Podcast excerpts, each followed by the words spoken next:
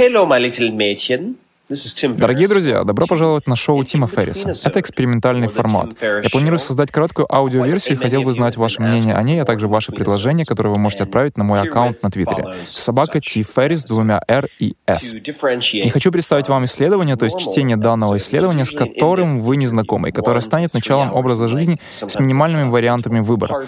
Шесть правил для большей производительности и меньшей перегрузки. Это тема сегодняшнего исследования, которое предназначено для того, чтобы дать вам теоретические суждения а также практичные инструменты, которые вы можете применять как в рабочие, так и в выходные дни. И, конечно же, это исследование будет короче, чем обычный подкаст, который длится от одного до трех часов. Итак, я представляю вашему вниманию образ жизни с минимальными вариантами выбора. Шесть правил для большей производительности и меньшей перегрузки. Я не буду редактировать все это, поскольку, если честно, я не знаю, как это можно сделать, так что прошу простить меня, если я буду спотыкаться где-то. Я стараюсь исправлять себя в случае чего. Итак, было 9.47 вечера субботы. Я был изрядно утомлен собачьими комиксами комиксами на Barnes Noble, и у меня было всего 13 минут для того, чтобы найти подходящую замену для книги под заглавием The New Yorker Dog Cartoons. 22 доллара дорогущей типографской ерунды. Итак, а стоит ли мне подойти к полке бестселлеров рекомендаций магазина новых поступлений или классики? Я уже провел 30 минут в магазине, почти утомленный этим нелепым походом, который, по идее, а, должен был занять не более 5 минут. Я приостановился в отделе книг по психологии. Одна из этих книг бросилась мне в глаза, и вот это оказалась книга «Парадокс выбора» почему больше и есть меньше. На самом деле, я не впервые сталкивался или читал классические работы Барри Шварца, но мне приглянулась идея повторного чтения гениальных мыслей. Первое среди них — чем больше вариантов рассматривать, тем больше сожаления у покупателей и сожаления вообще. Номер два — чем больше вариантов вы рассматриваете, тем неудовлетворительнее ваш результат. Это, в свою очередь, поднимает другой вопрос. Во многих ситуациях в жизни предпочтительнее ли иметь лучший результат и быть менее удовлетворенным, чем иметь приемлемый результат и быть удовлетворенным? Например, вы бы предпочли месяцами размышлять о приобретении одного из 20 домов, которые являются прекрасным инвестиционным решением, но постоянно сомневаться в вашем выборе и в конце концов продать его через 5 лет.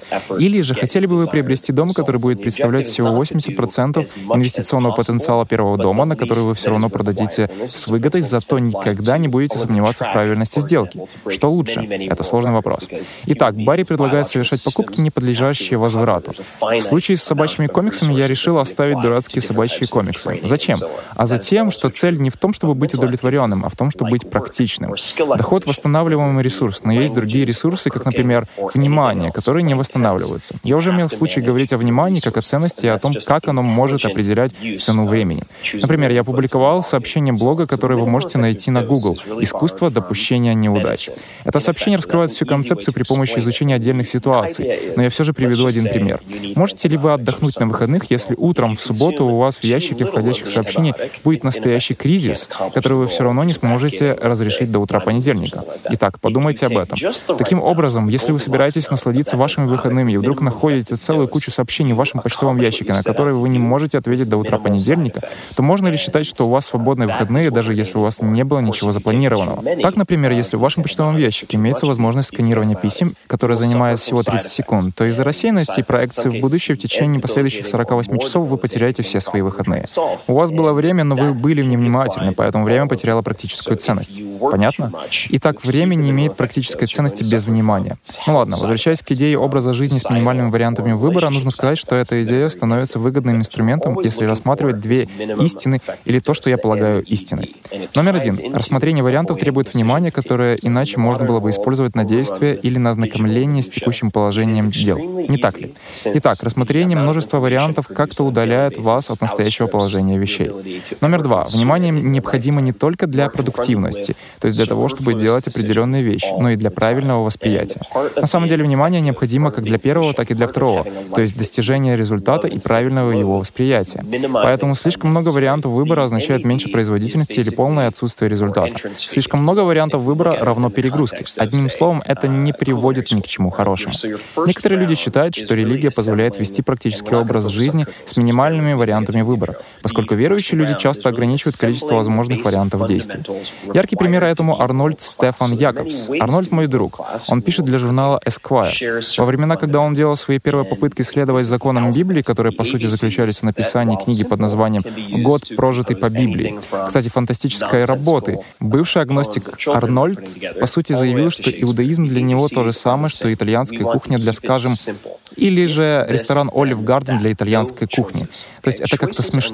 Итак, Арнольд Стефан Якобс, тогда еще агностик, считал, что правила и ограничения, указанные в Библии, прекрасны в смысле ограничения возможностей выбора. Освободив себя от необходимости рассматривать широкий спектр действий, которым он бы постоянно следовал, если бы законы позволяли ему сосредотачивать все свое внимание на аспекты, которые иначе были бы под запретом. В результате он увеличил производительность, следовательно, и счастье, с какой стороны не посмотри. Это были благодетельные ограничения. Лично я, несмотря на посещение епископального пансиона, не являюсь верующим человеком в общепринятом понимании этого слова. И я воздерживаюсь от использования такого определения, как духовный, поскольку это мне кажется чем-то вроде отговорки. Одним словом, я не разделяю его подхода. Итак, что нужно делать светским людям или тем, кто не имеет определенного подхода к религии? Я предлагаю шесть основных правил или формул, которые можно использовать вне зависимости от религиозной принадлежности для сокращения количества вариантов, рассматриваемых в жизни, что в свою очередь сделает вас счастливее, продуктивнее и просто улыбчивее, за неимением более подходящего описания. Номер один из шести. Номер один. Установите для себя правила, которые могут вам автоматизировать как можно больше ваших выборов. С этим мы разобрались. Вы можете найти в моем блоге forOurblog.com автоответчики электронных сообщений и так далее. Автоматизируйте как можно больше ваших решений. Это может быть так же просто, как поставить ваши платежи на автоматическую оплату. Я могу привести множество других примеров, что я и сделаю чуть позже. Номер два. Не принуждайте себя к взвешиванию решений до того, как вы сможете начать действовать. Другими словами, не стоит раздумывать о плане, пока вы не сможете осуществить его. В большинстве случаев принятие решения не требует целых месяцев раздумий, так что в моем простом примере не нужно просматривать ваши входящие на утро пятницы, если у вас могут возникнуть проблемы с работой, которые вы не сможете разрешить до понедельника. Это хороший пример применения всего сказанного на практике. Номер три. Не отменяйте ваши решения, не оставляйте разомкнутых петлей, что равно GTD, то есть выполнять свою работу только для того, чтобы избежать неудобных разговоров. Не так ли? Разомкнутые петли создают огромную утечку. Например, если один из ваших знакомых спрашивает вас, хотели бы вы пойти к нему на обед на следующей неделе, и вы знаете, что нет, то не нужно говорить ему. «я пока не уверен, дам вам знать на следующей неделе». Вместо этого вы можете вежливо, но окончательно сказать «на следующей неделе у меня на четверг запланированы другие дела, но спасибо за приглашение. Я не буду оставлять вас в ожидании, а то вдруг я не смогу прийти, но я дам вам знать, если мои планы изменятся». Так что вместо того, чтобы постоянно думать о встрече всю предстоящую неделю или же перезванивать тому, кто пригласил меня, я предпочитаю конкретно говорить, что не смогу прийти, и обещать сообщить, если планы изменятся. Итак, решение принято. Идем дальше. Номер четыре. Старайтесь принимать подлежащие отмене решения, то есть такие, которые не приведут к фатальному исходу как можно быстрее. В таком случае риск становится возможностью или вероятностью неотвратимого исхода. Если такого рода риск будет незначительным, то можно принимать решение и двигаться дальше. Не так ли? Ведь большинство таких решений можно запросто отменить. Иначе, на практике вы можете просто установить лимиты для определенных решений. Я бы не стал рассматривать варианты выбора дольше 20 минут, а потом остановиться на каком-нибудь из них, неважно каком. Вы можете ограничить количество возможных вариантов, например, сократить их до трех. Не так ли? Если дело касается домов или стартапов, то вы можете установить пороговое значение финансовых показателей. Например, если это что-то, что стоит всего 100 долларов, или если возможный убыток может составить менее чем 100 долларов, то я бы поручил это дело виртуальному ассистенту. Вы согласны со мной? Итак, я бы в значительной мере освободил себя от первого своего дела, просто сказал, «Эй, я больше не ваш клиент. Ваши клиенты отныне вот эти компании-подрядчики. Если что-то можно устроить за 100 долларов, то не хочу об этом слышать. Не нужно обращаться ко мне в качестве посредника, просто приступите к делу и действуйте. И так со временем этот порог будет расти. Большую часть этого исследования я написал, оказавшись в гигантском аэропорту Атланты. Это просто зверь. Но я бы мог 15-20 минут рассматривать полдюжины вариантов наземного передвижения. Но я сэкономил примерно 30% этого времени и остановил свой выбор на Uber. Вот зачем я это сделал.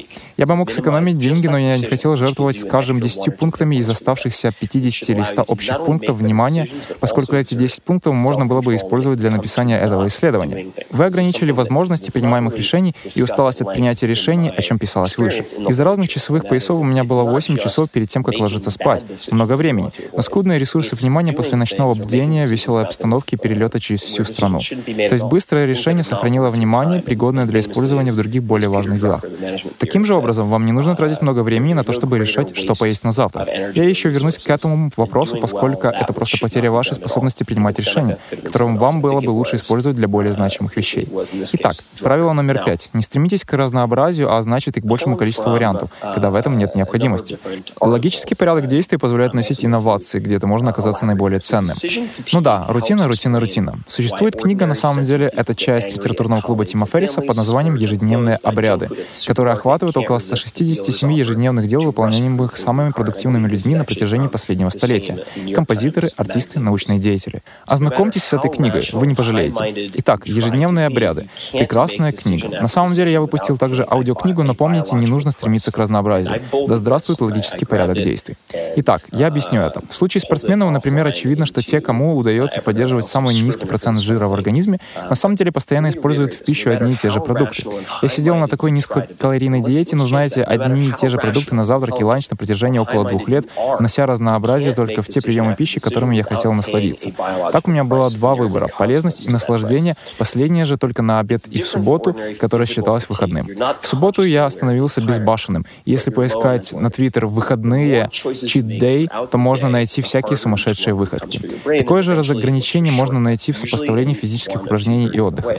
Итак, полезность в сравнении с потехами и упражнения в сравнении с отдыхом, сжигание жира и выработка мускулатуры, даже если всего 20 фунтов набора мышечной массы за 4 недели. Я придерживался такого протокола тренировок, протокола Окамы, который объясняется в приложении For Our Body. Впоследствии с 1996 года с ним начали экспериментировать, однако идея заключается в том, чтобы долгое время делать одно и то же без каких-либо изменений. Для развлечения же, когда основным акцентом становится не эффективность, а удовольствие, я стараюсь пробовать что-то новое на каждые выходные. Идея ясна? Это может быть долгая прогулка, скалолазание в Mission Cliffs или где-либо еще, спуск с горы на велосипеде в Марине, дегустация вин в Напе, все что угодно. В категории отдыха можно допустить много разнообразия, чего нельзя допустить в категории тренировок. Итак, нельзя путать, что направлено на результат, с тем, что направлено на удовольствие. То есть извлекать выгоду от разнообразия не ущерб результату. Итак, номер шесть. Сожаление. Это принятие решения в прошедшем времени. Подумайте об этом. Сожаление есть принятие решения в прошедшем времени. После драки кулаками не машут, так что исключите нытье, чтобы по возможности исключить сожаление. Идея понятна? Поставьте себе цель ловить себя на недовольстве и перестать жаловаться. Например, устроить себе 21-дневный эксперимент, который вы также можете найти в моем блоге. Просто поищите эксперимент «21 день без жалоб» плюс мое имя и Вуаля! Возьмите браслет или резиновую ленту и наденьте на запястье, хлопая им каждый раз, как застанете себя за жалобами. Кстати, нам нужно четко определить, что мы понимаем под словом «жалоба». Что конкретно понимается под словом «жалоба»? Всего один браслет и бдительность могут предотвратить бессмысленное раздумье, которое уже давно в прошлом. Сожаление насчет обиды от людей, которые плохо обошлись с вами, ворчание одним словом. Вся эта бессмыслица, которая не приносит никакой пользы, а только исчерпывает ваше внимание и эмоциональные резервы. Так что стоит подумать об эксперименте 21 день без жалоб. Этот метод реально может кардинально изменить правила игры и весь образ жизни, в то же время не представляя особо ничего сложного. Итак, в заключение не нужно избегать принятия решений, ведь это не проблема. Вы хотите стать искусственным стратегом, но взгляните на успехи генерального директора какой-нибудь лидирующей компании, и вы увидите большой объем решений, принимаемых им. Однако губительным для нас оказывается не сама необходимость принятия подобных решений, а чрезмерные размышления, которые отнимут у нас огромное количество времени. Общее время на размышления, а не количество решений, определяет ваш резерв внимания или его минусовой баланс, когда вы уже начинаете совершать досадные ошибки. Можно взять, например, а, Герберта Келлерхера, генерального директора Southwest Airlines. Один из журналистов как-то сказал ему, «Боже мой, у вас должна быть такая напряженная и сложная работа». На что он ответил, «Отнюдь. На самом деле она довольно простая, поскольку у меня есть определенные критерии и показатели. Мы же не предлагаем самые дешевые авиабилеты. Каждое решение можно рассматривать через эту призму. В его случае журналист принял решение вместо него с кучей разных предложений. И заметьте, здесь сыграли роль отсутствия эмоционального напряжения благодаря благоприятным условиям. Итак, давайте предположим, что вам придется посвящать 10% вашего времени шести вышеописанным правилам. Так что вы сократите ваш средний цикл решений на 40%. То есть вместо 10 минут вы начнете тратить на раздумье всего 6. В таком случае у вас не только появится больше времени и внимания для занятий, приносящих доход, если это является вашей целью, но и возможность наслаждаться вашей деятельностью. Вам также нужно сконцентрировать ваше внимание не на достижении, а на правильное восприятие того, чего вы уже достигли. Ведь непребрежимый факт, что если человек не может быть счастлив тем, что он имеет, и тем, чем он занимается, он точно не сможет радоваться новым достижениям или свершениям. Так что имеет смысл подумать о такой жертве, то есть 10% времени, что в экономической терминологии равно добавочной стоимости. Можно, скажем, допустить, что покупаемый нами товар будет иметь 10% добавочной стоимости, однако это поможет вам сократить время, которое мы тратим на принятие решения. Принимая эту инвестицию как часть вашей концепции образа жизни, вы начнете рассматривать ее не как потерю, а как вклад в улучшение качества вашей жизни и достижений. Так что да здравствует образ жизни с минимальными вариантами выбора. Это тонкий и недооцененный философский инструмент, который обеспечивает значительное увеличение как результатов деятельности, так и удовлетворение от этих результатов, и все это ценой меньших усилий. Попробуйте применить несколько описанных правил. Их всего шесть. Можете прослушать их еще раз. Ролик очень короткий. Пробуйте некоторые из этих основных правил, первое из которых касается принятия быстрых и подлежащих отмене решений, поскольку большей частью принимаемые нами решения не так рискованы. Вы всегда сможете вернуться к тому месту, откуда вы начали, так что поспешите с принятием решений. Разве я не прав? Надеюсь, вам понравилось это исследование. Сообщите, если оно вам правда понравилось. Отправьте мне строчку на Twitter собакатифайрис. Дайте мне знать, если захотите получить больше подобных исследований. И, пожалуйста, дайте мне знать, если вам оно совершенно не понравится, если вы считаете его пустой тратой времени. У меня много подобных идей, и я могу также предложить что-либо в формате вопросов-ответов. Например, я собираю наиболее часто задаваемые вопросы, и затем каждую неделю или раз в две недели я отвечаю на некоторые из них, уделяя такому формату от 5 до 15 минут. Ну что, на сегодня я готовил это. Пожалуйста, заходите на мой блог forourblog.com. Там вы найдете как обычное мое шоу, так и шоу Тима Ферриса с полными интервью длительностью от 1 до 3 часов. Не забудьте посетить мой блог. Надеюсь, вы протестируете хотя бы несколько из приведенных мною правил и сообщите мне ваше мнение о них. Большое спасибо за то, что слушали меня.